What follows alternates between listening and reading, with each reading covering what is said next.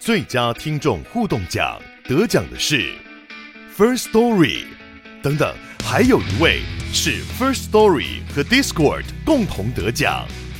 First Story 最新推出的 Discord 整合功能，是为听众管理新标杆，将拥有会员资格的听众自动加入 Discord 群组。这不仅减少创作者的负担，也为听众带来丰富的互动体验，获得全台 Podcaster 一致肯定。体验这个惊人的功能，立刻点击叙述栏连接，让你与听众互动更上层楼。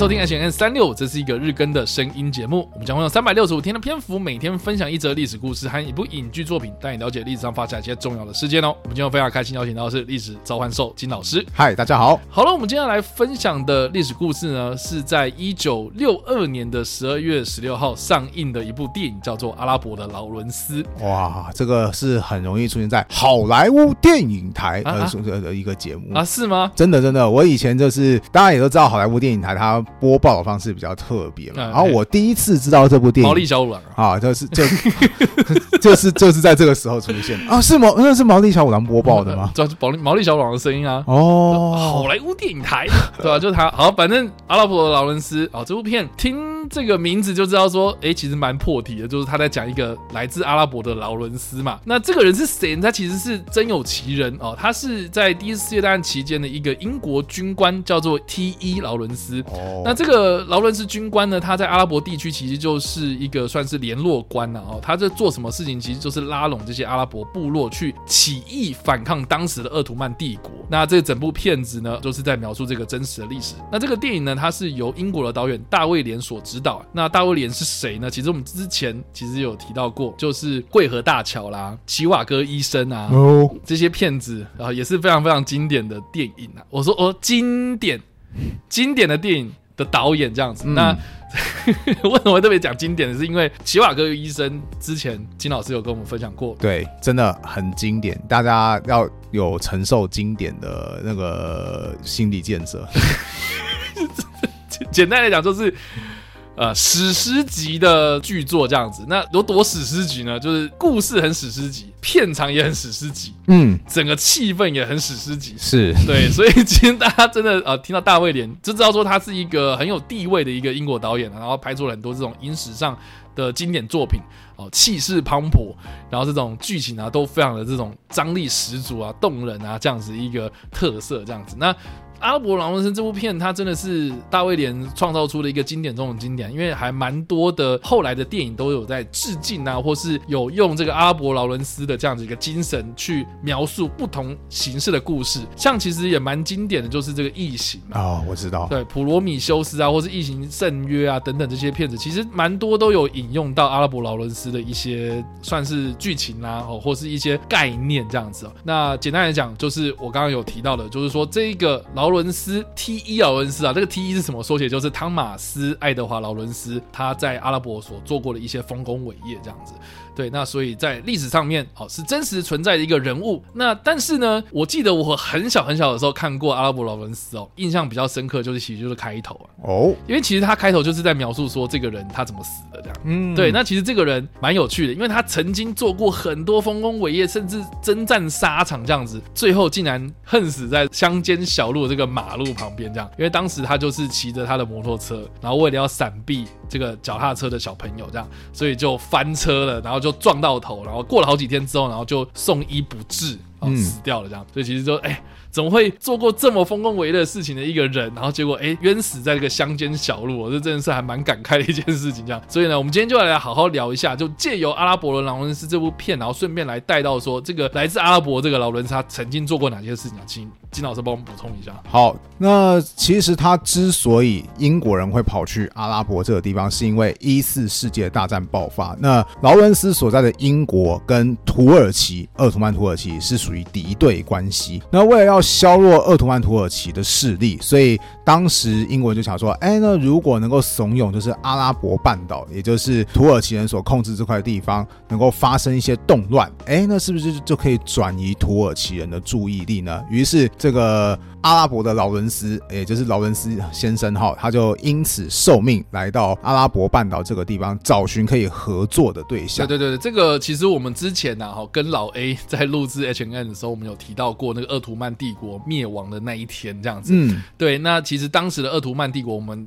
有提到过，就是说，因为他因为经过了一次世界大战之后，国力大伤啊，哈，所以后来就分裂了。分裂之后呢，也因为这个凯末尔将军所领导的这个国民运动，所以就变成是啊，他们成功推翻当时的苏丹，然后建立了后来的我们所谓的土耳其共和国，也就是我们今天看到的这个土耳其这个样子。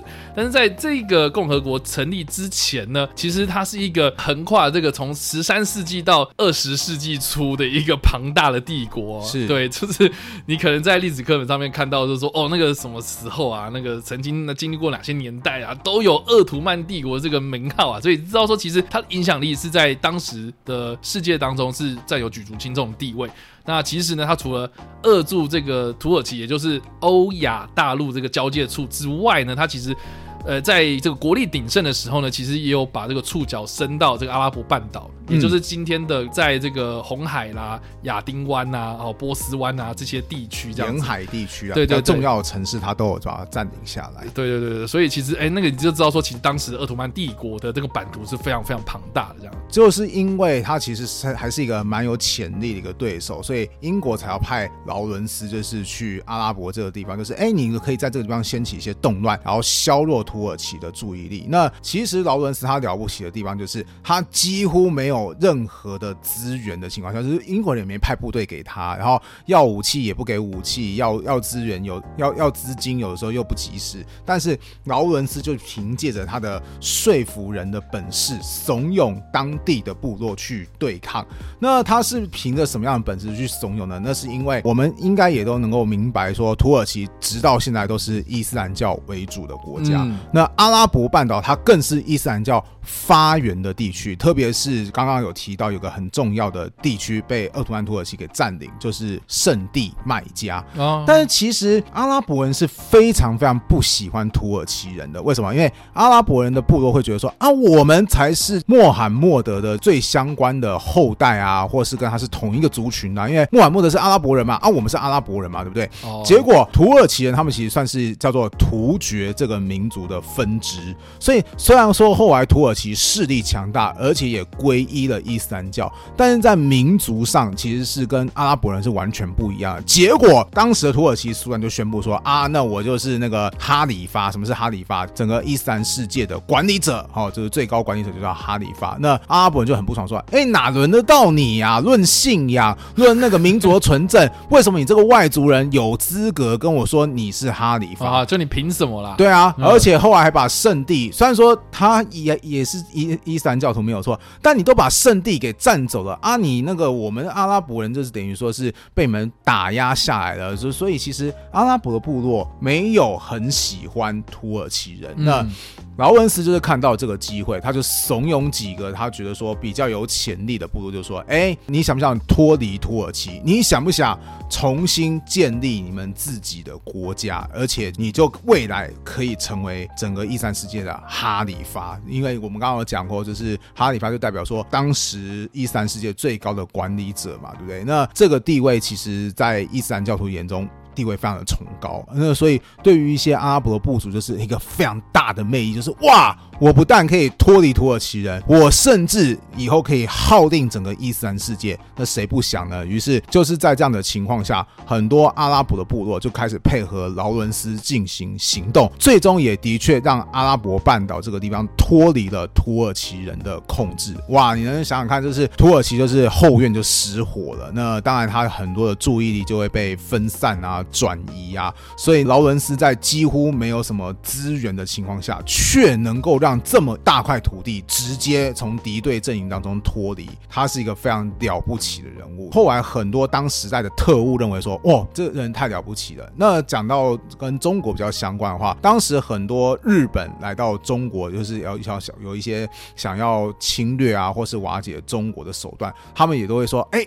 大家有没有注意到这个劳伦斯？我们要向他学习，甚至会有人自封说：“我就是东方的劳伦斯，就是我跟他干他跟他干到一模一样的事情。”对，所 以所以有谁自称自己是东方劳伦斯？哦，这个人叫做土肥原，对啊，他的姓是叫土肥原。那他的确就是在他的煽动之下，有一些地区就脱离了中华民国政府，应该说讲更确切一点是国民政府的联系。所以当时国民政府还有人就给他一个绰号叫土肥。就是你好像土匪一样，就把东西给拿走了。然后那个土肥员他就说啊，有有人封他，他也自称说，我就是东方的劳伦斯这个样子。所以劳伦斯其实在那种特务界哦，在当时是一个顶配顶标的存在。就是说你去煽动人家嘛，对。对，那刚刚金老师所提到的这个，其实就是历史上非常著名的阿拉伯大起义啊，是就在一九一六年的时候发生的。对，那从六月开始，然后一路就是到一战结束这样。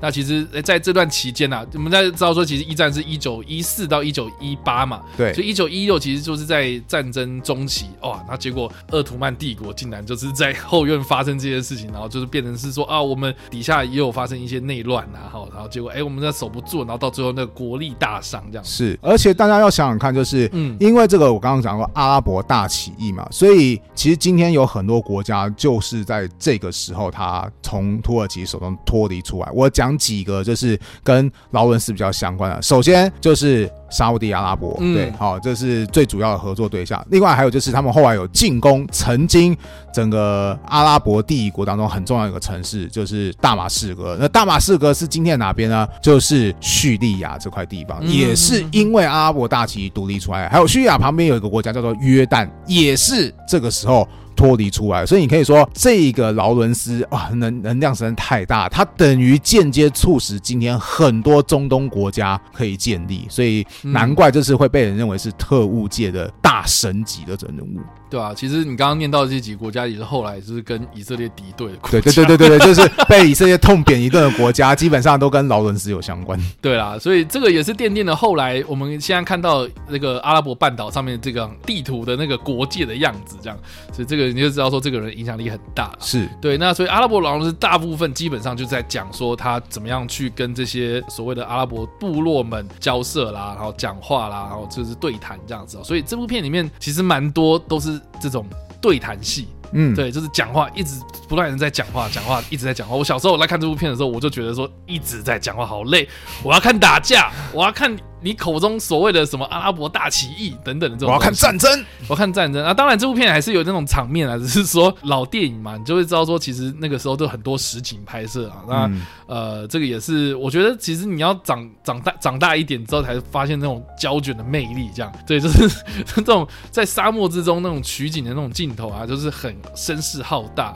那也是在当时就是一个啊非常非常经典的地位的原因呐。是。那另外还有就是说，其实这部片它也阐述了蛮多，就是有关于身份认同的问题啊。因为毕竟你就是要用身份认同的问题，然后去创造说哦，这个阿拉伯部落跟土耳其之间的那个矛盾嘛。是对。所以其实这部片它不断的在问说哦，你是谁？你到底是谁？然后去反问说这些阿拉伯部落的人，你们真的有那么认同这个鄂图曼帝国吗？嗯，对不对？你到底是谁嘛？哈，你你就是你要认知，你要认识到你自己是谁的时候，你就。会发现说哦，你跟鄂图曼帝国真的是完全不一样哦。甚至还有就是，他们后来也是劳伦斯自己也有被质疑到说啊，你到底是谁？你是英国人还是阿拉伯人？对啊，你是阿拉伯人会觉得说啊，你是英国人，你是外来的，你也只是有企图而已啊。可问题是，当劳伦斯有要想要站在阿拉伯这个地区为那个来争取一些东西的时候，英国人说：“哎，你有没有搞错啊？你是英国人呢，你是被我们派过去的。那你这样讲，啊，你现在到底是英国人还是阿拉伯人？就是这个身份认同这。”件事情在《